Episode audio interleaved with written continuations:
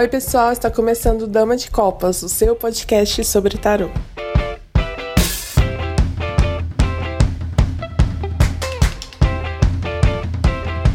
Oi, pessoal, estamos aqui mais um episódio do Dama de Copas. Eu sou a Thaís Camargo. Eu sou o Manuel J. Santos. Eu sou o Júlio Soares. E eu sou a Kelma Maziero. Pessoal, bem-vindo a mais um episódio do Dama de Copas, o seu podcast de tarô na internet. Hoje nós vamos falar sobre a obra que a editora Pensamento liberou para gente e que o Du Borges foi o grande vencedor do nosso concurso cultural. Então, a partir disso, nós tivemos uma série de postagens sobre as perguntas, as questões que foram colocadas, e agora está na hora da gente falar um pouquinho sobre a obra em si. Nós vamos trabalhar com o livro do Yoav Bendov, O Tarô de Marcélia Revelado, guia completo para seus simbolismos, significados e métodos, que foi publicado pela editora Pensamento no ano de 2020. Esse é um livro do ano passado. Então a gente está assim, em cima da vanguarda do que está sendo publicado no Brasil sobre o tarô de Marcélia. E aí, pessoal, o que vocês acharam desse livro? Então, muitas pessoas perguntam, né? Costumam perguntar. Uh, eu acho que foi até o Júlio que encabeceou esse movimento né, das escolas no Instagram. E aí muita gente chega e pergunta: ah, que livro de escola francesa você indica? Que livro de escola inglesa você indica? Então, esse livro do Yoav Bendov, ele é um livro que segue, né, a linha da escola francesa. Então, para quem tem essa curiosidade, Uh, eu acho que vale a pena a leitura, porém, a gente, eu acho que todos nós temos algumas ressalvas, né? Mas o que é comum em qualquer leitura de qualquer livro, né? Não existe um livro perfeito e tá tudo certo, né? Porque o livro nada mais é que a visão daquele autor. E a gente nem sempre concorda com tudo que está ali. Mas eu acho que um livro bom para leitura é eu não aconselharia para pessoas que são totalmente iniciantes, né? Tá começando agora, e eu vou falar por quê. Mas só para dar essa introdução é isso. Vou deixar para falar os pontinhos mais para frente. é, eu fico pensando nessa questão de escola, né? Eu acho que primeiro de tudo que existe muita preocupação da parte das pessoas no início, de tipo assim, no início tu tem que se preocupar em aprender as cartas e não em na questão de escola. Eu mesmo só vou ensinar a diferença entre as escolas no módulo 2 do meu curso, que é quando o aluno já tem uma certa maturidade, já tem uma certa leitura.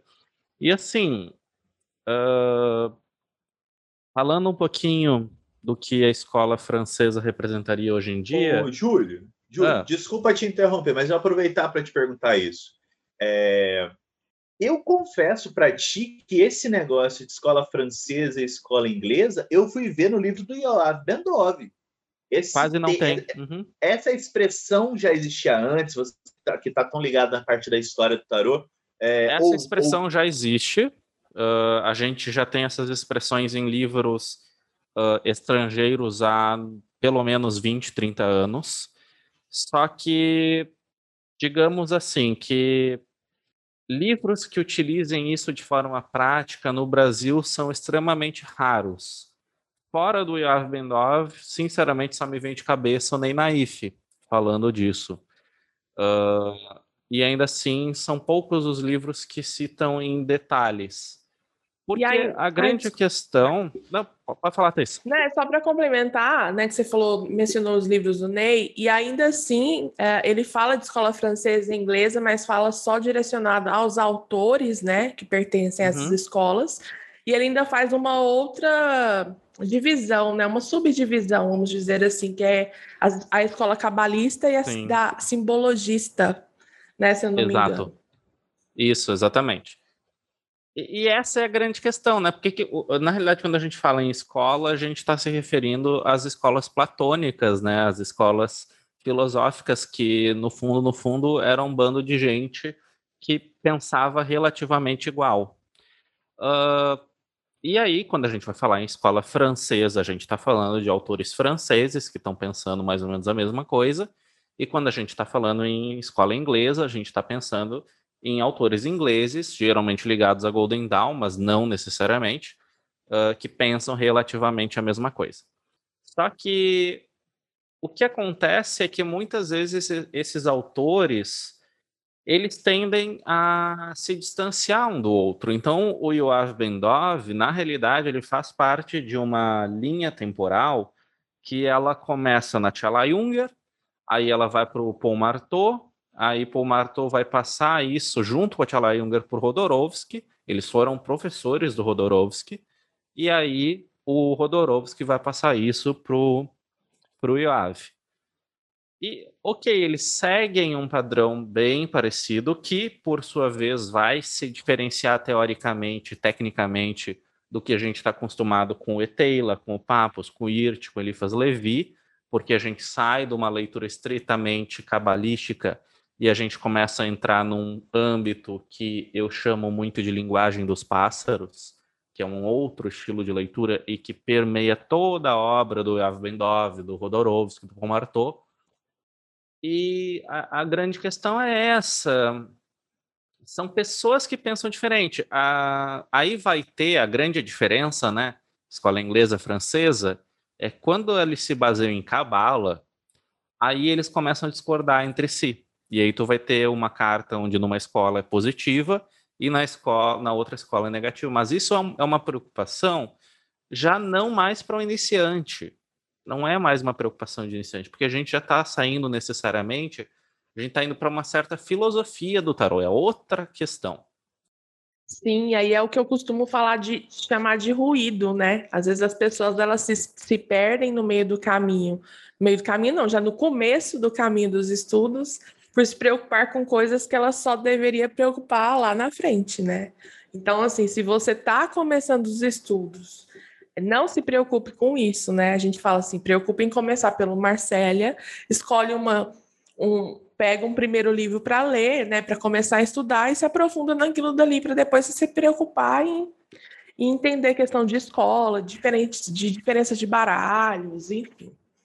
Você falou essa coisa, né? Começa com o Marcélia. Eu penso que, ok, se você não gostar do Marcélia, não se sinta forçado a isso, é, eu realmente vou, vou ficar triste, mas não se sinta forçado a isso. O que importa é você gostar do baralho. Mas entenda, se você começou com Eight, vai ler a obra do Eight. Se você começou com Crowley, vai ler a obra do Crowley. É, é evitar, na verdade, o ruído entre as bibliografias. Porque o episódio de hoje, a gente está falando de um livro e acaba que a gente está saindo da ideia da imagem, que é uma coisa que permeia as nossas conversas sempre, e estão indo para a ideia de conceito, porque a imagem propõe, a imagem sugere, a imagem limita, a imagem é, dialoga com uma série de possibilidades que é o que dá o sentido à, à interpretação.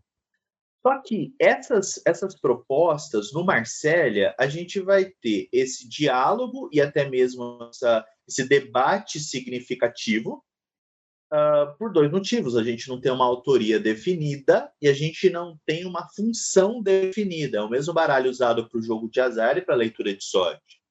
A partir do momento que esse baralho começa a ser definitivamente voltado para um sentido oracular e até mesmo cerimonial, existe uma literatura que ampara isso. E é para essa literatura que a gente tem que se voltar. Então, tudo bem se você quiser começar com o Crowley que é um o Tot da Frida Harris do Aleister Crowley é um baralho extremamente sofisticado e ele demanda leituras tão sofisticadas quanto as quais nem sempre a gente tem traduções de boa qualidade até mesmo. Mas se você está disposto a fazer esse trabalho, vai, mas vai com fé, mas vai dentro desse sentido. Não é no começo da tua leitura que você vai conseguir contrapor H. Crowley, você vai conseguir contrapor Marcélia e Crowley, isso demanda um tempo, isso demanda é, uns quatro, cinco livros lidos, umas dez pessoas consultadas, um bate-boca e um bate-papo consideráveis, um brainstorm de verdade. É, eu, eu, eu confesso que eu, eu li esse livro um pouco antes até de, de virar, disso se tornar aqui um, essa parceria com a editora Pensamento, então eu já tinha dado uma olhada no livro, obviamente fui olhar com mais atenção.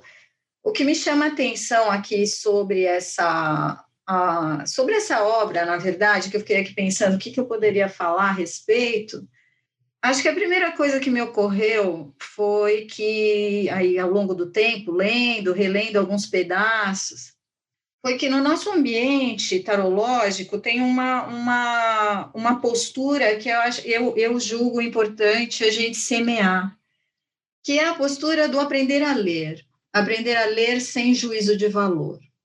Por que isso? Porque a gente tem um monte de livro, e se a gente for escolher um único livro, ou sei lá, dois livros, ou três livros, é, que, a, que o autor pensa exatamente como a gente, a gente vai ficar sem repertório. Isso é um primeiro ponto. É necessário ler e é importante saber ler. O que seria, o que eu quero dizer com isso? Estou querendo dizer que as pessoas não sabem ler? Não. Apesar de que eu também já passei aqui da fase de tentar agradar todo mundo e me justificar por tudo, mas assim, a, quando eu falo aprender a ler, é justamente no sentido de assim, eu li, por exemplo, o Yoav Bendov, tem coisas ali com as quais eu me alinho e outras que eu não me alinho. E é simples assim, né? eu nem eu tenho evitado até usar o termo concordo ou não concordo, porque tem determinadas teorias que, que independem do que eu penso, do que eu acho, se eu concordo com aquilo ou não. É a teoria do cara, né? Então, saber ler passa por olhar o viés que ele está trazendo no livro e ver se aquele viés se alinha com o que eu penso ou não, né? é, como eu falei, independente de concordar, de gostar ou não, a gente, é, no nosso ambiente, a gente, a gente, tem muito isso. Eu não gosto de tal autor porque ele fala uma coisa diferente do que eu acredito, mas assim, gente, aí a gente não vai conseguir conviver num mundo minimamente inteligente, porque o mundo não está feito só de pessoas que escrevem o que a gente quer ler né? Aí tem a experiência do autor, tem a percepção do autor, tem toda a linhagem que ele traz aí de aprendizado que a gente nem sempre conhece. O Júlio colocando foi até legal, porque me esclareceu bastante nesse assunto. É, não, não, não, fui tão a fundo assim nessa, é, nessas fontes que o Yoav Bendov uh, bebe, né? Mas acho que a primeira coisa que me, que me trouxe lendo foi isso, sair um pouco da, do, do, trivial, né, do óbvio, daquele autor que eu concordo ou não, e ler uma obra onde nem tudo, eu não me acho ali nem em todos os pontos, mas tudo bem. Quando ele fala, por exemplo, de cartas invertidas, eu não uso carta invertida. Mas eu achei interessante ler a respeito. Até porque eu já tive que fazer uma prova uma vez sobre carta invertida, mesmo sem usar. Então, eu acho que isso faz parte do nosso repertório. A gente gostando disso ou não, a gente curtindo, né? Isso ou não, acho que é uma coisa que precisa fazer parte do nosso repertório, em certa medida. É importante não levar para o lado pessoal e nem buscar chancela de autor. A gente pode usar cinco autores, por exemplo, não necessariamente precisar dessa chancela. Ó, tal autor fala tal coisa, tal é, tal autor fala outra coisa, eu me alinho com isso, não me alinho com aquilo e está tudo certo, né? Eu acho que o importante aí, por exemplo, que o Yoav traz é que ele, eu tive a impressão de que ele vai montando uma coxa de retalho com uma série de conhecimentos diferentes, alguns com os quais eu me alinho, outros não, mas acho que tem elementos ali que ele traz que a gente pode pensar a respeito, refletir, né? Não acho que é uma obra eu passaria batido, assim, ah, não vale a pena ler, acho que sim, vale, mas aí fica a minha dica para quem está nos ouvindo. Leia se você tiver essa condição de concordar, né, como, como se fala, né, de concordar, de se alinhar ou não e ficar bem com isso, né, e no uhum. dia seguinte precisar fazer um post no Instagram descendo a lenha no autor, por exemplo, porque eu odeio, porque ele fala coisa diferente do que eu acho. Então, eu acho que, assim, é um livro viável para se ler, desde que você consiga entender que algumas coisas são experiência dele, sabedoria dele, conhecimento dele, nem tudo precisa se alinhar com o que se pensa, mas é sim mais um autor para a gente ter ali, para lançar mão dentro dos estudos do Talho. Exato. É igual eu falei, né? Qualquer autor, a gente vai passar por esse processo. E isso faz parte. Eu costumo falar para os meus alunos assim: não tem como a gente falar que discorda ou que não gosta de abordagem X ou Y se a gente não estudar sobre ela. Como eu vou falar que eu não gosto de algo se eu não tenho conhecimento para saber do que, que ela se trata? Então, é claro que né, isso é normal em qualquer estudo, né? Seja estudo acadêmico, seja um estudo de curso livre, seja né, um estudo técnico e por aí vai. A gente não vai concordar com todo o autor, porque cada um tem a sua experiência particular e está tudo bem, tá? É... Como eu disse, eu tenho alguns pontos uh, que eu tenho algumas ressalvas, mas eles estão muito mais é, dentro do trechinho introdutório do livro, né? Porque, mas isso também faz parte da experiência de cada autor que é justamente passar a forma como ele trabalha e como ele lida com as cartas, né? Eu sempre deixo bem claro no meu Instagram, quem me segue sabe disso, é, de, de expli explicar para as pessoas que o tarô ele não depende de uma consagração, de um ritual e por aí vai, né? É, mas tem autores que colocam isso na sua obra, como é o caso do Ioave, né? Ele sugere, né? Ele não fala que isso é obrigatório. Então ele te dá uma ideia do que pode auxiliar você a criar uma conexão com o seu baralho e por aí vai. Ah, então é aquela coisa, a gente, como a Kelma falou, se para você você tem essa necessidade, você gosta de fazer isso, tudo bem, né? Se eu não gosto, eu só termino de ler e viro a página. Então, é a gente ter essa nossa opinião né, sobre aquilo que gosta ou não e seguir aquilo, independente se autor X ou Y fala, fala que isso é bom ou que isso é ruim. Tá, gente? Então, a gente precisa entender disso. Por isso que eu falo que eu não aconselho tanto para iniciantes, porque quando a gente é muito iniciante, a gente não tem um conhecimento básico, formado, estruturado, é, a gente tende, né? Não estou criticando ninguém, todo mundo passa por isso, inclusive eu já passei. A tudo que a gente lê tomar como verdade absoluta, né? Então, se eu não tenho uhum. conhecimento sobre o assunto, lê, pego o meu primeiro livro para ler, o autor fala que eu preciso consagrar meu tarô, eu vou consagrar, né? Porque eu acho que tem que ser feito. Então, assim, é, a gente se você é iniciante, o livro vai te ajudar. Eu acho muito bacana a parte dos arcanos, é, tem muita coisa assim que dá para a gente, é, que auxilia nesse estudo, nessa compreensão do tarô, mas a gente precisa sim ter esse cuidado, tá? Como qualquer outra leitura, de ter esse olhar crítico. Isso faz sentido para mim? Isso não faz, né? Isso condiz com o que eu quero fazer com o tarô? Né? Eu acho que isso é, é uma prática que a gente tem que levar para a vida toda, né? Se questionar o tempo inteiro e não aceitar, né, não se comparar ou não querer fazer igual o outro só porque tem uma pessoa fazendo daquela maneira, tá, gente? É, né? Uh, é que assim, é, é, muito muito complicado. Eu nunca esqueço uma aula em que, enfim, né, eu tô sempre citando livro, etc.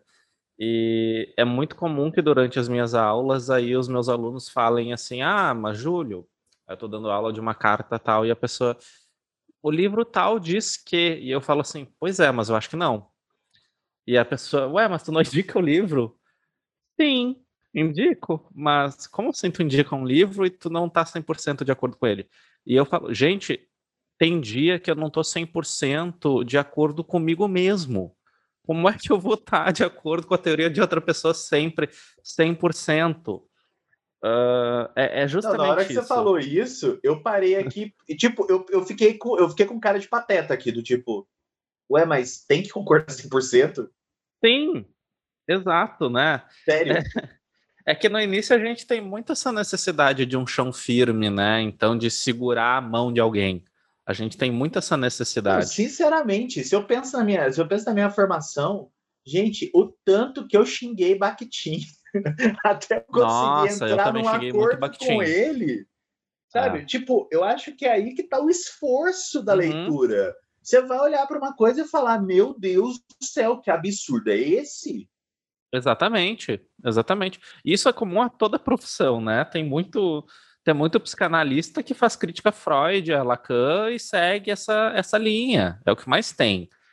Uh, então é a mesma coisa. Uh, eu gosto desse livro. Eu gosto dele, eu uso ele bastante assim como base nas minhas aulas.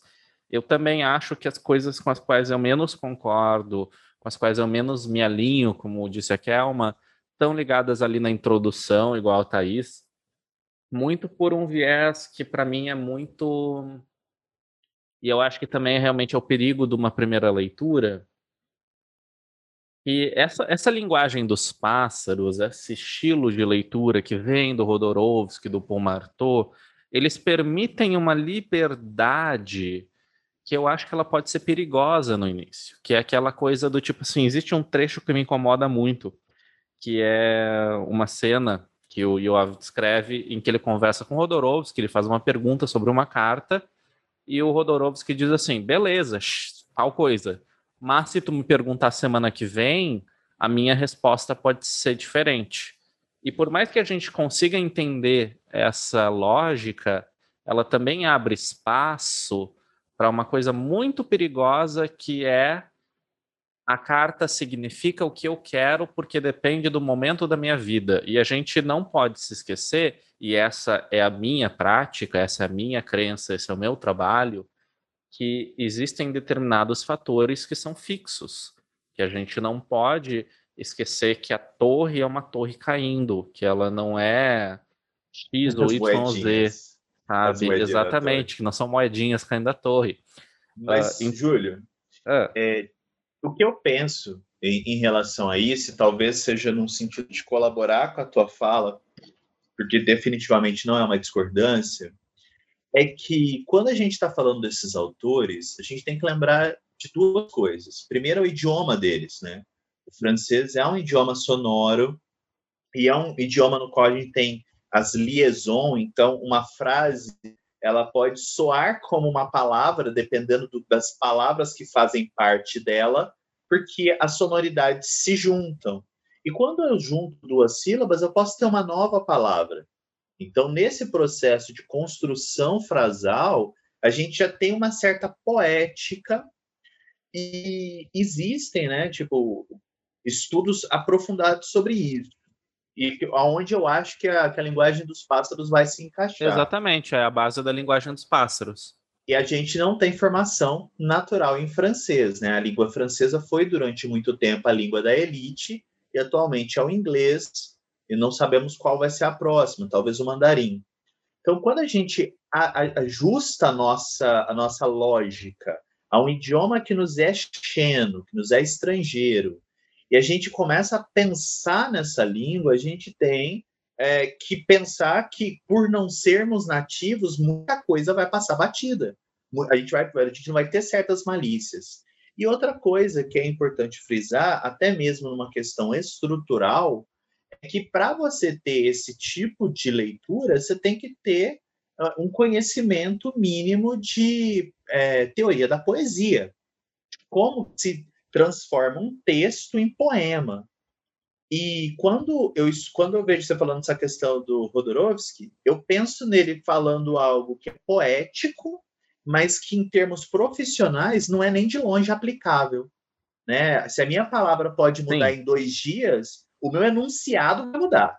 A mesma carta para jogos diferentes determina, vai ser com certeza uma nova carta, porque vai ser um novo contexto, vão ser novas ligações mas o conceito da carta, a base estrutural, o idioma que eu falo com os meus pares tem que ser o mesmo.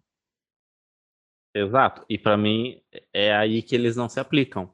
Porque primeiro que, por exemplo, entrando no viés do Rodorovsky, né, ele é conhecido por fazer tiragens em diversos idiomas, né? O idioma natal dele, né, o idioma de, o idioma, a língua mãe dele é o espanhol, na realidade. E o Yoav, se eu não me engano, ele escreveu esse livro primeiro em inglês, mas agora eu já não lembro. Uh, essa é uma tradução no inglês, que pode ser uma tradução, e aí entra uma outra, um aspecto, né? Daí, aí, enfim, os meus estudos de tradução sempre falam mais alto, que é, mas não é o caso aqui, que muitas vezes nós temos acesso a traduções que são traduções das traduções. É o que mais aconteceu, por exemplo, aqui no Brasil com, com, com o Rodorovsky o Dostoiévski, que é uma coisa que aconteceu muito. A gente demorou para ter acesso ao original do russo. Então a gente tinha traduções que eram do russo para o francês. Só para me puxar o gancho disso que você falou, que eu também tinha separado um trechinho falando exatamente sobre isso, é, dessa, dessa, abordagem que o IOAV tem, né? Eu até sublinhei um, um trechinho que está na página 63, no último parágrafo. Fala assim: ao olhar uma carta, também pode acontecer de você ter uma percepção inesperada, completamente original e diferente de tudo que já aprendeu antes. Essa interpretação espontânea, que surge no meio de uma leitura, muitas vezes acaba sendo o elemento com maior carga emocional da sessão. Uh, esse também é um dos pontos que, para mim, reforça o, quando eu falo que eu não indico para quem é iniciante. Por quê? a gente pode ter um olhar que vai assim, que é diferente de um. Uh, não é bem conceito, que para mim ainda fica dentro do conceito. A gente tem uma percepção simbólica, muitas vezes é praticamente literal a leitura, né? O exemplo que o Júlio dá muito é assim: vou comprar um carro e sai a carta do carro, né? Então, a gente tem uma, uma representação simbólica muito forte que nos chamam para ter uma percepção como se fosse uma. Eu brinco, né? Falo que parece, às vezes, meus jogos, muitas vezes, parece uma história em quadrinho. Né, que parece que, mesmo se eu não é, é, não me atentasse tanto a significados, eu conseguiria fazer aquela leitura, porque a questão, o contexto da pergunta, a imagética que está ali nas cartas, me traz aqueles conceitos básicos dos arcanos, mas é aquela coisa que vai além daquele raso que a gente consegue ver. Né? Ele até dá alguns exemplos aqui que eu até, até considero. É, que eu também veria dessa forma, né, dentro dos contextos que ele, que ele traz, os exemplos, mas aí, aí que tá. Se a gente é iniciante, a gente não sabe quais são os limites disso, né? Que é o que o Júlio também vive falando, que é ver é, as bolinhas da torre e falar que são confetes, são moedas Exato. caindo, né? Então, assim, o tarô ele pode trazer uma, uma, uma interpretação é, de, inesperada, que a gente bate o olho e fala assim, nossa, é isso né? Sim, mas ele sempre vai respeitar os conceitos que aqueles arcanos representam. Aí não dá para a gente fugir disso, né? Porque a gente está mesmo. O inesperado não vira regra. Exato. O inesperado não vira regra. Exatamente. Então, é, é, ele dá um exemplo aqui de uma carta de enamorados, que ele fala de um flerte, de um triângulo amoroso. Então, assim, isso para mim é até né, faz parte ali do contexto.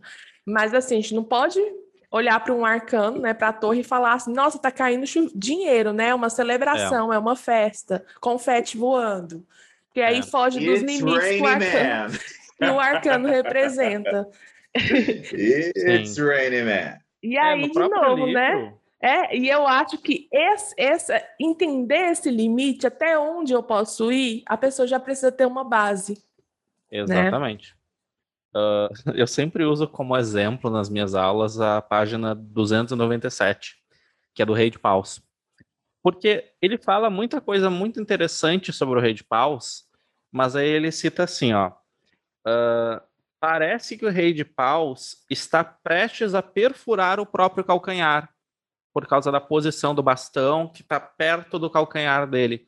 Aí ele diz assim: ele vai perfurar o próprio calcanhar porque ele está tentando conter o próprio entusiasmo.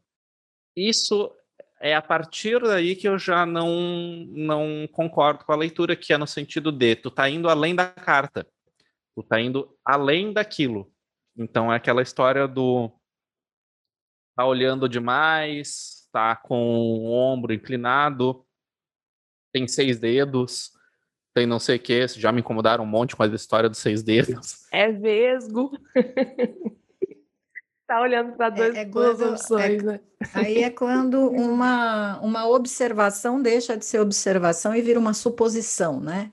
Exatamente. E, e aí é muito complicado mesmo, porque é, esse tipo de livro e acho que até leituras, leituras uh, que a gente faz para outras pessoas, a prática oracular propriamente dito, só eh, deve ser feito quando a gente tem condição de fazer. Ah, e quando que a gente vai ter condição, por exemplo, né? Quando é que eu vou poder?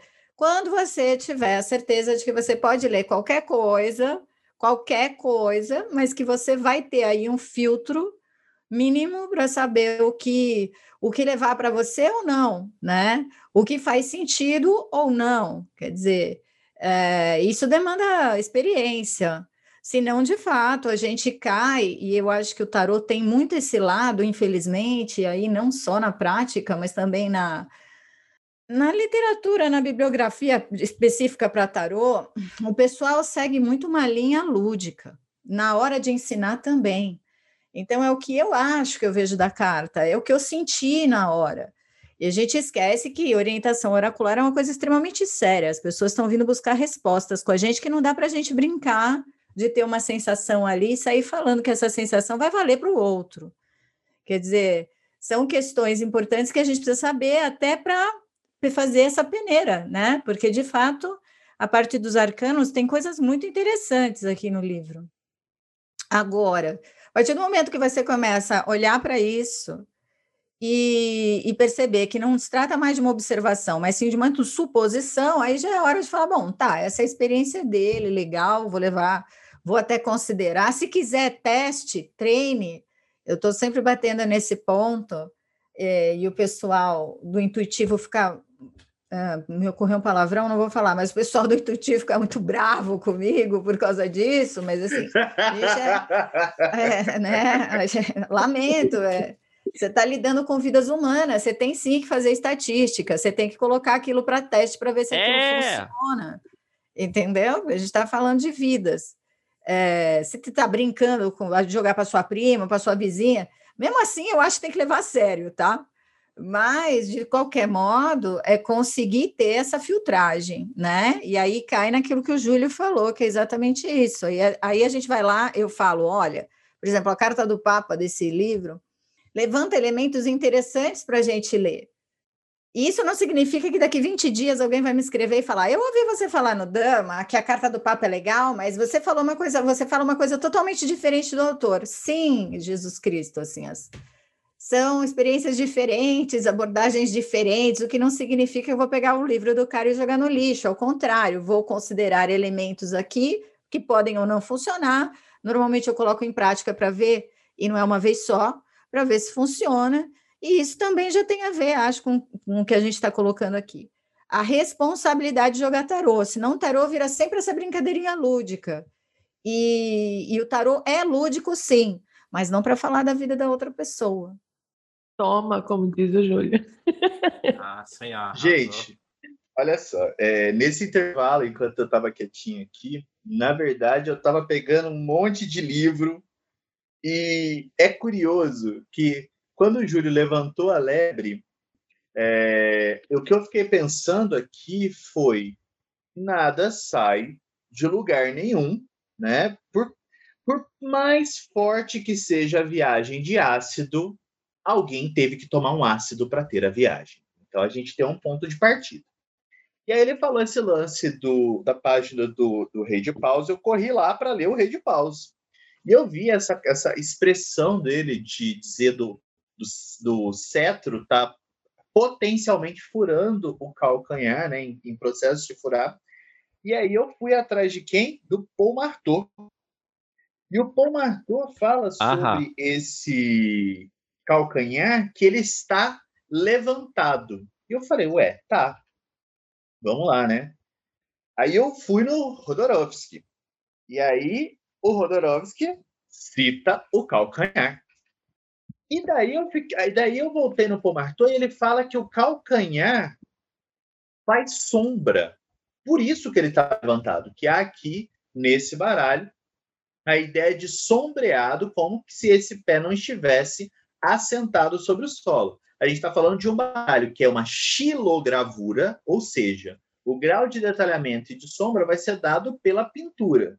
A pintura de uma xilogravura é o stencil, então é uma coisa chapada. É um carimbo que vem é, com uma cor, depois vem um carimbo com outra cor, ou mesmo carimbo lavado, aí lava de novo, passa a mesma cor, e daí passa outra cor, perdão, e daí eu fico pensando, veja, eu tenho um processo artesanal que não está sendo considerado num primeiro momento quando todos esses autores se debruçam sobre o baralho do Nicolas Conver, no Nicolas Conver, né? Não vamos pronunciar em inglês, o negócio é francês. Nicolas Conver de 1760. Mas no momento que o Av Bendov reedita esse baralho, ele está fazendo escolhas daquilo que ele quer que represente. Ou até mesmo o Rodorovsky, quando faz isso com o Felipe Camois, ele está fazendo escolhas, ele está colocando ovo em lugares que não tem ovo porque ele acha que tem que ter ovo.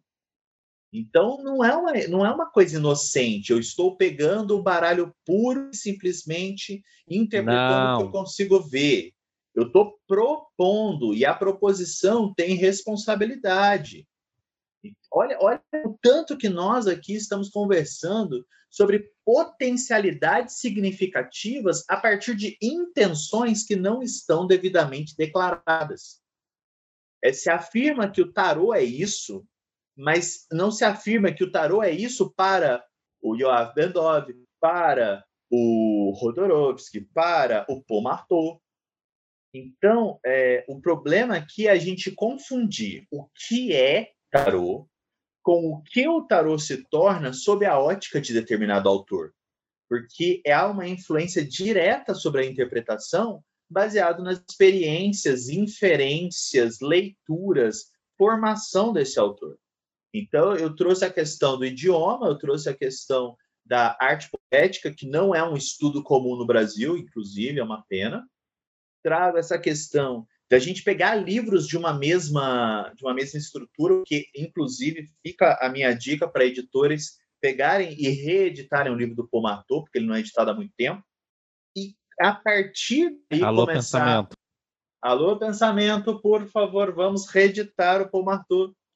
E a partir disso é que a gente começa a pensar, opa, eu tenho uma linha de raciocínio que me leva a determinadas conclusões. Opa, eu tenho uma escola só por um comentário do Júlio já tem cinco livros em cima da minha mesa. Então é esse processo de saber como questionar a informação dada.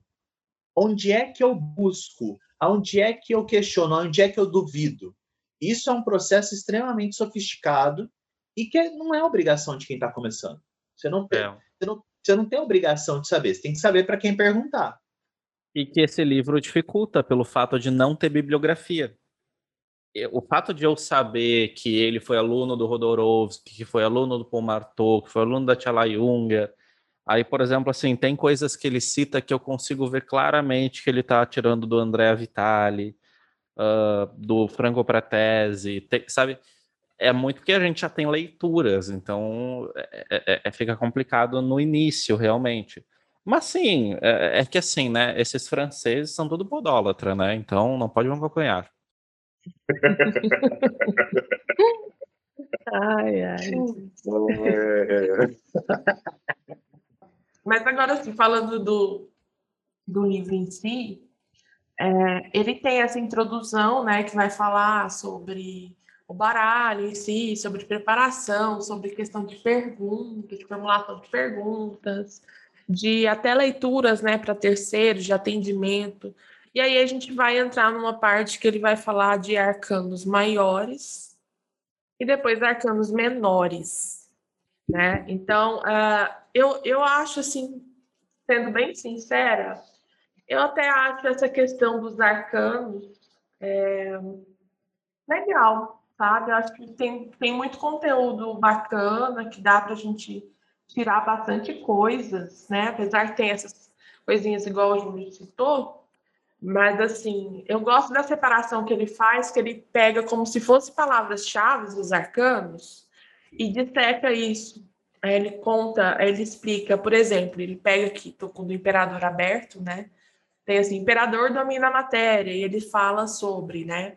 Imperador impõe sua vontade, e ele fala um pouquinho também. Imperador é pai terreno, imperador está pronto para lutar, se controla, e etc. Então, em todos os arcanos maiores, ele faz isso, né? Pega essas, essas chavinhas e explica. E dentro dessa explicação, ele traz inúmeros outros é, significados, representações que também estão dentro da, dos arcanos. Eu acho isso legal.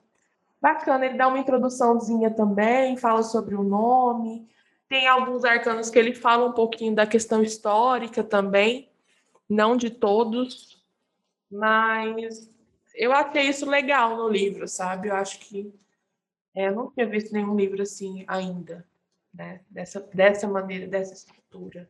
Eu acho genial essa estrutura dos capítulos. Sim, eu, Sim, eu... ficou... Ah, desculpa, Thaís. Não, pode, pode falar, falar. que eu só ia concordar mesmo.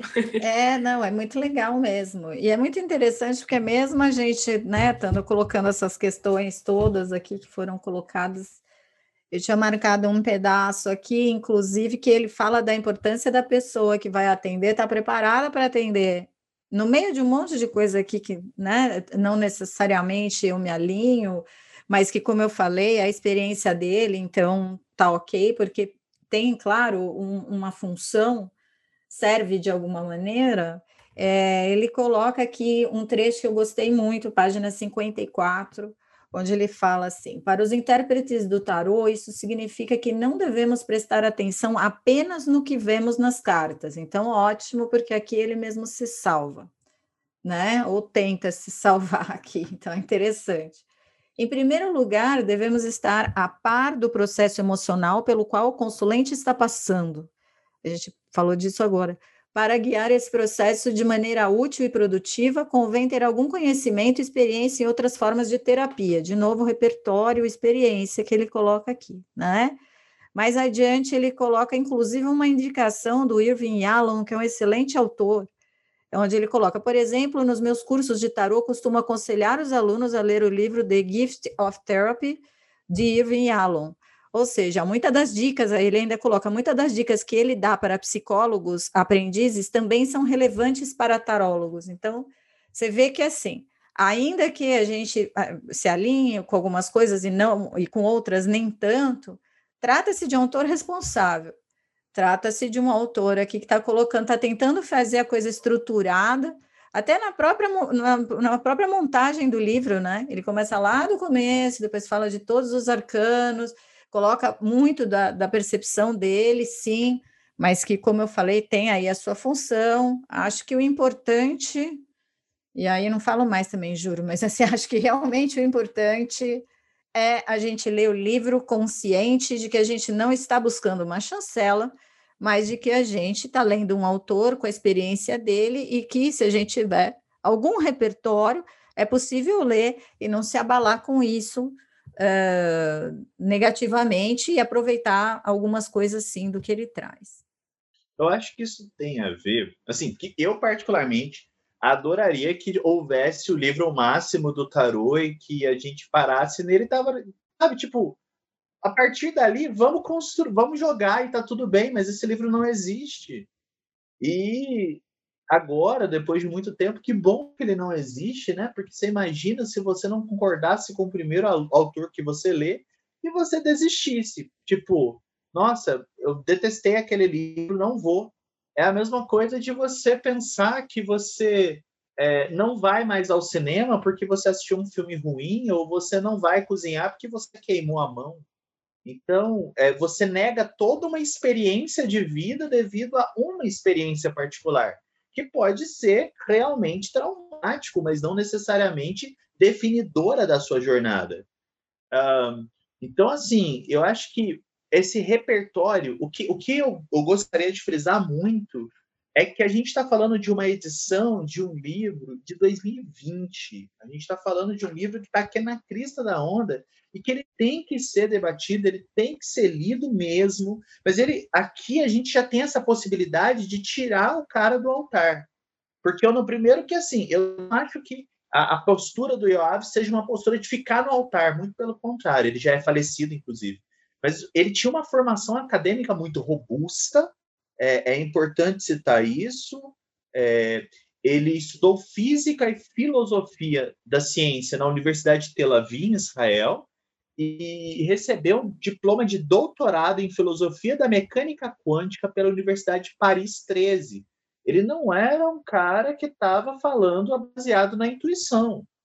Ele tinha aí é, um respaldo, uma sofisticação de argumento que, se a gente parar para pensar, ele ainda conseguiu escrever fácil, o que é muito difícil para uma pessoa que está num caminho acadêmico é conseguir se fazer entender, se fazer entender com um vocabulário mais tranquilo de ler. E tanto nesse sentido, eu gostaria de elogiar a edição, quanto eu gostaria de elogiar a tradução. A tradução foi feita pela Denise de Carvalho Rocha, que inclusive é, é uma das tradutoras mais correntes da pensamento. A gente vê o nome dela em diversas obras. A gente está falando de uma obra que foi publicada em 2020, a gente está falando de um baralho que está sendo trazido para o Brasil em 2020, porque o baralho foi elaborado pelo próprio Yoav Vendov. E o que, que a gente faz a partir disso? Vamos olhar para o que já foi escrito sobre o tarot de Marseille e vamos pensar se faz sentido. Aqui no nosso bate-papo já veio uma questão que é o livro do Paul Marteau, que não é editado no Brasil. A gente precisaria que ele fosse editado. E aqui eu gostaria de chamar Pedro Camargo também teve, é, é, um livro que deveria ser reeditado, que era um livro extremamente acessível. É, era por volta de cinco reais o livro do, do, do, Pedro Camargo e hoje você não acha por menos de 100. Por quê? Porque foi descoberta a genialidade, tipo, descoberta entre aspas, muito aspas, a genialidade do livro, que é um livro fino, pequeno, sucinto, direto ao ponto. Não tem como você dizer que você está com preguiça de ler o, o, Pedro Camargo, porque ele é muito direto. E ele é muito querido. E tudo isso ainda vai dialogar com a longa duração da produção de tarôs de Marcela no Brasil. É difícil você achar uma editora que, se, que tem algum selo esotérico que não tem pelo menos uma edição de Marcélia. Então, você tem todo um, um, um universo para ser explorado em termos acadêmicos, em termos de pesquisa, de teoria, e você tem um livro que, para a prática, é bastante acessível, você é capaz de ler e entender onde ele quer chegar. E se você lê e você entende onde ele quer chegar, você pode concordar e discordar. É muito difícil a gente discordar de uma pessoa que fala difícil, porque primeiro a gente não entendeu. primeiro que a gente não entende o que ela está falando para poder ter uma opinião. Então, é, eu acho que esse livro tem essa série de valores. É um livro acessível, tanto financeiramente quanto em termos de vocabulário.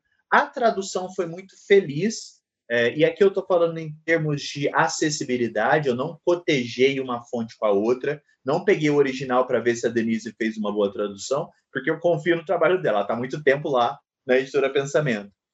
E é um livro bonito, eu acho que nisso eu e a Kelma concordamos, os livros têm que ser bonitos.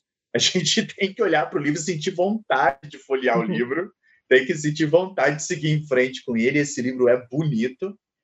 E ele proporciona para o cenário do Marseille no Brasil um caminho de pensar: opa, ainda temos muito para ler, porque depois de tanto tempo a gente está tendo uma, uma edição de um autor que já tinha renome no exterior e que agora, ó, 2020 está chegando aqui para gente. A gente está então é, talvez entrando em uma nova fase de reflexão sobre o Marcelo. E se você gosta de Waite, se você gosta do Crowley, tá tudo bem, querido, tá tudo bem, querida. Você não precisa obrigatoriamente ler esse tipo de literatura, porque ela vai dialogar muito pouco com a fonte que você busca. Mas é o momento da gente pensar que depois de tanto tempo a gente tendo que lidar com as mesmas obras, a gente está tendo um esforço da editora Pensamento em trazer obras de peso, de referência, que nos permitam criticar aquilo que a gente já produz. E eu acho isso é, é extremamente é, é, importante também, né? Chegar a novas obras no Brasil, que a gente possa ter é, um, esse vocabulário expandido e até atualizado, né? Porque se a gente for parar para pensar nos livros que a gente tem, que a gente ainda estuda, né? E leva em consideração, são livros mais antigos, e eu achei também muito bacana no livro, porque a, a, parte que ele começa a falar das numeradas, que ele dá uma introdução nos naipes, conversam muito com os episódios que a gente fez aqui do Dama, sobre os naipes do tarô. Que foi justamente a gente expandir esse pensamento sobre o naipe e sair daquilo que ouros é só dinheiro, né? Ou trabalho. Então, eu gosto dessa parte do livro sobre os naipes, porque ele traz essa. É, apesar de ser um parágrafo só que ele escreve sobre cada um, sobre significados, mas já traz essa visão é mais abrangente sobre os naipes e não ficar só naquele uh, na mesma figurinha, sabe? De falar que ouros é só financeiro, que paus é desejo, é, que copas é, é só emoção, né? E, e espadas é só razão ou intelecto. Então, ele, ele traz essas visões diferentes que também fazem parte das representações dos naipes, né? Eu acho isso interessante, porque nem toda obra tem isso, né? Não é todas as obras que a gente tem essa esse espaço dedicado para falar a respeito dessas outras representações que a gente tem dentro dos naipes. Ah, tem só uma partezinha aqui uh, que ele fala do, das cartas numeradas. É, ele explica os números, né, de 1 a, a 10. Uh, ah, e mesmo ele estando ali dentro da escola francesa, ele não segue basicamente aquela estrutura do papus, né, que a gente tem de não. princípio, oposição e equilíbrio. Então ele traz outros um outro olhar, né, para a estrutura numérica. Acho que ele usa pitagórica, se eu não me engano. É, e ele, e ele vai diferente, inclusive, da proposta pelo Paul Marteau, que é a tradicional hoje em dia. Sim, exato. Eu também, eu também encontrei essas. E aí a gente vê, né, que não adianta a gente ficar bitolado, né, de ficar assim, nossa, tem que saber de escolas quando a gente está começando porque até dentro das escolas a gente tem divergências e aí o bicho pega, né? então, assim, não fica pensando nisso, não fica, se preocupe com outras coisas por agora. Mas Quando eu você indico. se preocupar com escola, lembre-se de como foi a tua sétima série. Como foi o seu oitavo ano? Aí a gente vai estar tá conversando como que funciona. Só muda que a gente fala mais difícil, mas é, é a mesma coisa. Mas é a mesma coisa. É, é o que eu estava falando com o Júlio esses dias, né? Uh, às vezes as diferenças que a gente vê nos livros é só uma questão interpretativa, né? Principalmente de autores das mesmas escolas. Às vezes a gente fala, nossa, mas é diferente. Mas não, é uma questão de interpretação. Não, é. mesmo. é muitas vezes querem falar a mesma coisa, mas usam de uma forma caminhos diferente. diferentes. Aham, exato. Então, assim, gente, o Faz livro... igual, mas não copia. Aqui, ó. Eu te presto meu dever de casa, mas não copia. Muda uma coisa aí. então, gente, basicamente é isso o livro. A gente falou de alguns pontos que a gente achou relevantes, né? Levantar aqui para cada um eu falando por mim, agora, Thaís, eu, eu sempre, eu costumo indicar o livro, como eu disse, não para quem está começando agora, mas eu indico, eu acho um livro bacana, assim, para a gente poder estudar, de abrir a cabecinha para ver novos pontos de vista, né? E pegar aquilo ou não. Uh, eu até utilizo algumas coisas, assim, na minha bibliografia dos do meus cursos, eu utilizo esse livro do Yoav, e, então é algo que né, eu costumo indicar assim. Então, se você ainda não leu, é, você segue, né? Lê com Marcela, estuda Marcélia, eu acho que é uma boa assim, aquisição para os estudos. Além de tudo, como disse o Manu, o livro é lindo, é capa dura, né? Então, assim, é aquele livro para a gente pôr ali no, na estante e ficar bonitinho também na coleção. Então é isso, pessoal, né? Obrigada, editora Pensamento, mais uma vez, é, pela parceria, né, de 2021.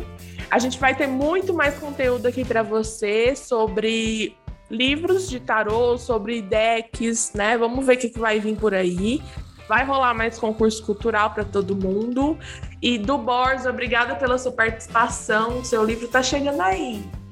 E obrigada a todo mundo também que participou do concurso cultural. Fica de olho no Instagram do Dama de Copas, que é arroba dama.decopas, porque assim que sair concurso novo, você já vai lá e participa. Quem sabe você é o próximo é, presenteado, né?